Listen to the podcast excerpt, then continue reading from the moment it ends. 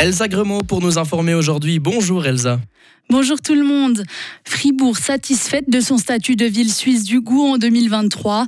La ville a consacré une année entière à la gastronomie et au patrimoine culinaire sous toutes ses formes. Un projet qui a attiré près de 45 000 personnes sur plus de 450 événements.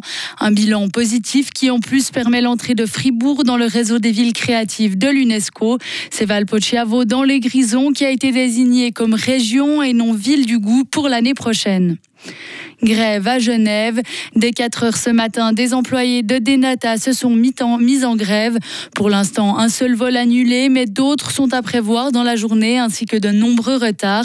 Denata assure que 20% des vols prévus devraient pouvoir décoller, ce qui est plus que lors de la dernière grève en juin dernier.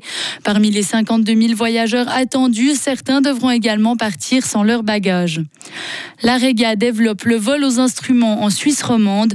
Elle a obtenu l'autorisation de l'Office fédéral de l'aviation civile d'effectuer des vols nocturnes aux instruments. L'évolution garantira d'éviter certains désagréments. Ils pourront maintenant rallier l'hôpital de la Chaux-de-Fonds 24 heures sur 24, où la place d'atterrissage répond désormais aux dernières normes en matière de sécurité. La région neuchâteloise est la première servie où tous les vols de sauvetage pourront avoir lieu de jour comme de nuit. 21 kilos de cocaïne interceptés. Vendredi, la police a arrêté un homme et une femme à l'aéroport de Zurich. Les deux personnes originaires de Tanzanie arrivaient de Johannesburg en Afrique du Sud. Aujourd'hui, la police cantonale zurichoise a annoncé qu'ils étaient soupçonnés d'être des passeurs de drogue dès leur entrée dans l'espace Schengen.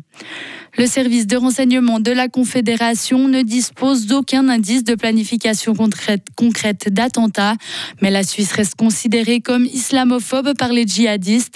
Elle représente donc, de leur point de vue, une cible légitime pour les attentats terroristes. En Allemagne et en Autriche, les mesures de sécurité sont renforcées à la veille de Noël. La présidente de la Confédération, Viola Amertz, dit aujourd'hui prête à nouer les contacts nécessaires pour le dossier européen.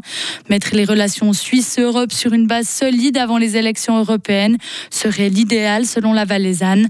Elle s'engage aussi à se déplacer en Europe pour soutenir Ignazio Cassis qui est en charge du dossier.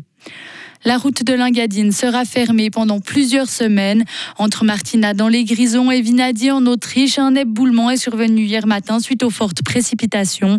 Plusieurs milliers de mètres cubes de roches se sont détachés, mais personne n'a été blessé. En Indonésie, une usine de traitement de nickel a explosé. Bilan 13 morts et 25 personnes hospitalisées, dont 17 avec de graves blessures. L'explosion a eu lieu pendant des travaux de réparation. Un incendie s'est propagé et différents réservoirs ont explosé. Au début de l'année, deux travailleurs avaient déjà été tués suite à une émeute déclenchée à cause de la sécurité au travail. Et en juin dernier, un accident dans cette même usine avait fait un mort et six blessés. Le président américain veut protéger les civils.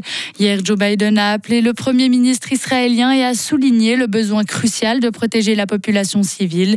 Il a précisé qu'aucun cessez-le-feu entre Israël et le mouvement islamiste palestinien n'avait été demandé.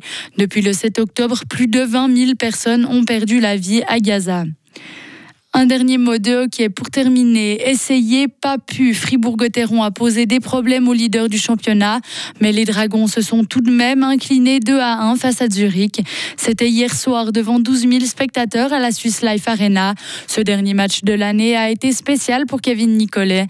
L'attaquant fribourgeois qui est prêté à Turgovie a été rappelé à Gotteron en raison de la blessure de Nathan Marchon et de l'absence pour maladie de Samuel Walzer. Il a disputé face à Zurich son troisième match National League. Kevin Nicolet. Bah, j'ai reçu un appel euh, hier euh, dans la fin d'après-midi et puis euh, bah, voilà, on m'a demandé si je pouvais être aujourd'hui ce matin à la patinoire à Fribourg. Donc voilà, j'ai fait mes affaires, j'ai pris le train et puis je suis arrivé hier soir à Fribourg. Donc non, c'était un vrai plaisir, je m'y attendais pas du tout. Donc voilà, moi j'essaye d'être prêt si l'équipe a besoin de moi. Puis sinon, bah, j'essaie de faire le mieux que je peux en Swiss League. Comment vous êtes senti ce soir Alors, bien sûr, on imagine que ça va beaucoup plus vite, surtout contre Zurich. Comment vous vous êtes senti ce soir ah, franchement, euh, j'ai eu des plutôt, bonnes, plutôt des bonnes sensations. J'ai essayé de jouer euh, le plus simple possible, euh, vraiment à essayer d'aller droit au but. on m'a bien aidé aussi dans le reste de la ligne. Donc, non, je pense que j'ai eu des, des, bonnes présences, des bonnes choses, des choses un peu à corriger, c'est normal. Mais dans l'ensemble, je suis assez content de moi. À noter que Kevin Nicolet n'est âgé que de 20 ans. Retrouvez toute l'info sur frappe et frappe.ch. La météo avec Frappe, votre média numérique régional. Un dimanche plutôt nuageux pour euh, cette euh, journée du réveillon. Et bien par contre, on aura quand même un ciel assez ensoleillé sur le plateau et les préalpes dans l'après-midi, bien ensoleillé même en Valais. Niveau température très chaud hein, pour ces fêtes de fin d'année, maximum de 10 degrés aujourd'hui. Dans la nuit prochaine, le mercure descendra jusqu'à 4. On aura quand même par contre un vent modéré de sud-ouest en Ajoie et sur le nord du plateau qui pourrait faire chuter les températures ressenties. Pour ce qui est du début de semaine prochaine, et bien demain 25, on aura un maximum de 12 degrés. Il fera doux en montagne. Vous êtes chanceux si vous actuellement. Il fera même bien ensoleillé dans les